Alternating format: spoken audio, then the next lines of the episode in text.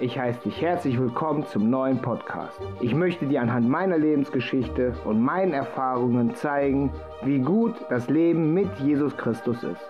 Vielleicht entscheidest du dich auch für ein Leben mit dem Herrn. Schön, dass du hergefunden hast. Heute sprechen wir darüber, was der Unterschied zwischen Glauben und Religion ist. In den meisten Fällen sagen die Leute, ist alles dasselbe. Die Religionen sind alle gleich, das ist nur eine Sache, womit die Leute beschäftigt werden. Andere Leute sagen, jeder soll sein Glauben haben, wie es ihm beliebt. Und beide Gruppen meinen, von demselben zu sprechen. Aber da ist ein großer Unterschied. Wenn wir im Duden nachschauen, dann sehen wir, dass unter Religion verstanden wird, dass festgelegt wird, an was man glaubt. Das heißt also, wenn du dir jetzt ein Buch nimmst, ob es jetzt die Bibel ist oder sonst irgendein Buch, darin liest und dann sagst, an dieser Sache glaube ich, an diese Sache glaube ich und das ist so zu verstehen und das ist dies und das ist das und die anderen Sachen lasse ich alle weg, dann ist das eine Religion. Wenn du aber hergehst und sagst, ich verstehe zwar diese Stelle nicht und diese auch nicht, aber das muss alles in Einklang gebracht werden können, also studiere ich die Schrift weiter und du nicht von dir aus irgendwelche Regeln hineininterpretierst, dann hältst du dich an die Schrift. Denn der Glaube, das sehen wir zum Beispiel am besten bei Abraham. Ihm wurde der Glaube zur Gerechtigkeit gerechnet. Nicht, weil er irgendwelche Regeln eingehalten hat, sondern weil er geglaubt hat. Und anhand Abraham können wir sehr schön sehen, obwohl er dem Herrn vertraut und geglaubt hat, hat er trotzdem kein perfektes Leben geführt. Er ging mit seiner Frau Sarai nach Ägypten und die gaben sich als Geschwister aus. Die haben also gelogen, aus Angst.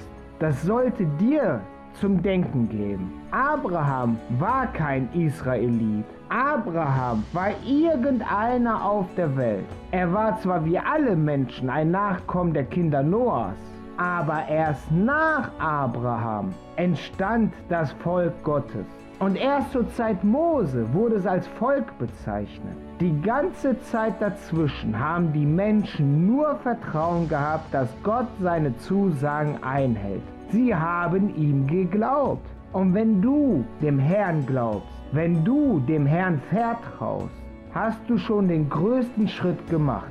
Es geht nicht darum, in erster Linie irgendwelche Rituale einzuhalten. Es geht nicht darum, irgendeine Form von der Beschreibung Gottes zu finden. Das beziehe ich jetzt zum Beispiel auf die Trinitätslehre. Aber es geht im ersten Moment darum, dass du vertraust dass du daran glaubst, dass Gott seine Zusagen einhält. Woher weißt du denn jetzt, was Gottes Zusagen sind? Les deine Bibel. Nicht nur irgendwelche Artikel in irgendwelchen Internetforen. Nicht nur die Interpretation, die Auslegung deines Lieblingstheologen hören. Les die Bibel selber.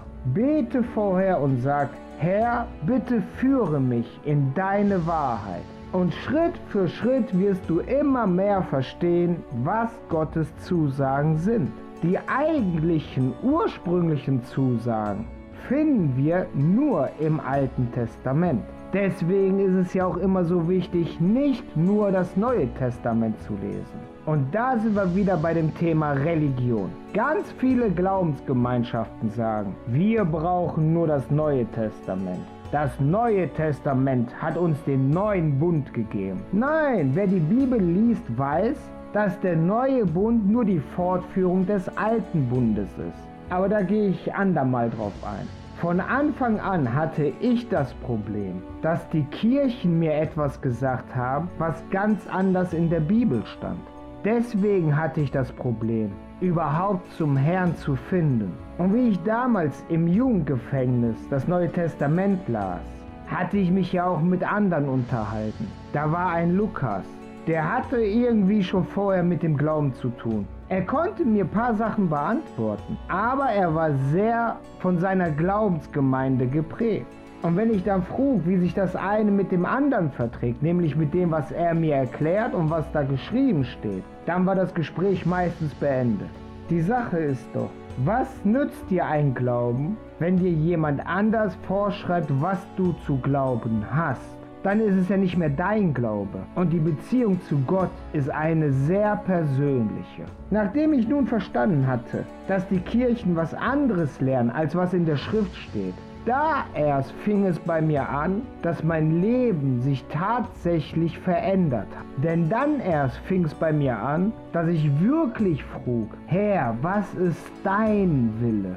Herr, was möchtest du mir damit mitteilen? Erst da fing ich an, den Herrn zu fragen. Und wenn ich mich mit anderen Leuten unterhalte, die in einer Glaubensgemeinde sind, die einer Glaubensrichtung angehören, und dann fragt, wie versteht ihr die Stelle, wo steht, dass der Herr die Zeit des Unwissens übersieht, dann sagen 90 Prozent, die Zeit bis zu deiner Bekehrung wird dir nicht angerechnet.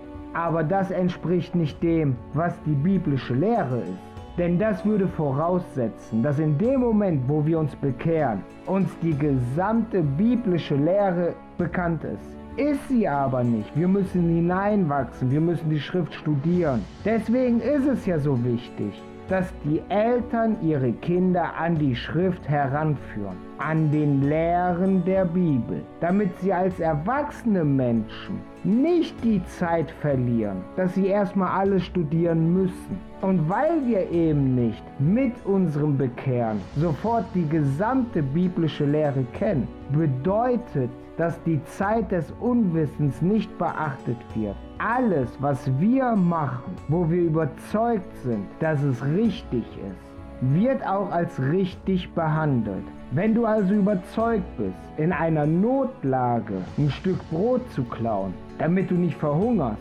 dann ist das okay. Hast du aber auch nur den geringsten Zweifel, dass das nicht richtig ist, dann ist es Sünde. Wenn du eine biblische Lehre nicht kennst, wie zum Beispiel, dass das Halten des Samstags, also des Sabbats, ein ewiges Zeichen ist, wenn du diese biblische Lehre nicht kennst oder nicht verstanden hast und hältst dich weiter an den Sonntag zu heiligen, dann wird es dir nicht negativ angerechnet beim Endgericht. Wenn du es aber weißt, dass nicht der Sonntag der heilige Tag ist, der wöchentliche Ruhetag, wenn du weißt, dass der Sabbat ein ewiges Zeichen ist und hältst trotzdem den Sonntag als Ruhetag, dann wird es dir negativ angerechnet beim Endgericht. Und da fängt der Unterschied an. Glaubst du, was in der Schrift steht? Oder glaubst du, was irgendeine Kirche dir erzählt? Angenommen, du hast dein Lebtag eine verfälschte Bibel zur Hand, aber du hast keine Möglichkeit, eine andere Bibel zu nutzen und orientierst dich nach dieser verfälschten Bibel und lernst auch keine Leute kennen, die es dir anders erklären oder die die richtige Auslegung nahebringen, dann handelst du nach bestem Wissen und Gewissen und genau darum geht es, dass wir immer nach bestem Wissen und Gewissen handeln. Und wenn du aufgrund der verfälschten Bibel etwas falsch machst, was auch nicht grundsätzlich gegen den menschlichen Verstand geht, dann hast du auch keine Sünde begangen im Sinne der Bibel. Wenn du Leute umbringst, weil du eine Bibelstelle so verstehst, dann ist es auf jeden Fall Sünde. Denn du möchtest ja auch nicht umgebracht werden. Und Jesus sagt, liebe deinen Nächsten wie dich selbst. Es steht auch geschrieben, dass wir den anderen nicht das zufügen sollen, was wir selber nicht wollen. Also da sagt ja schon der Verstand, nein, töten ist nicht. Also solche Sachen sind davon nicht abgedeckt.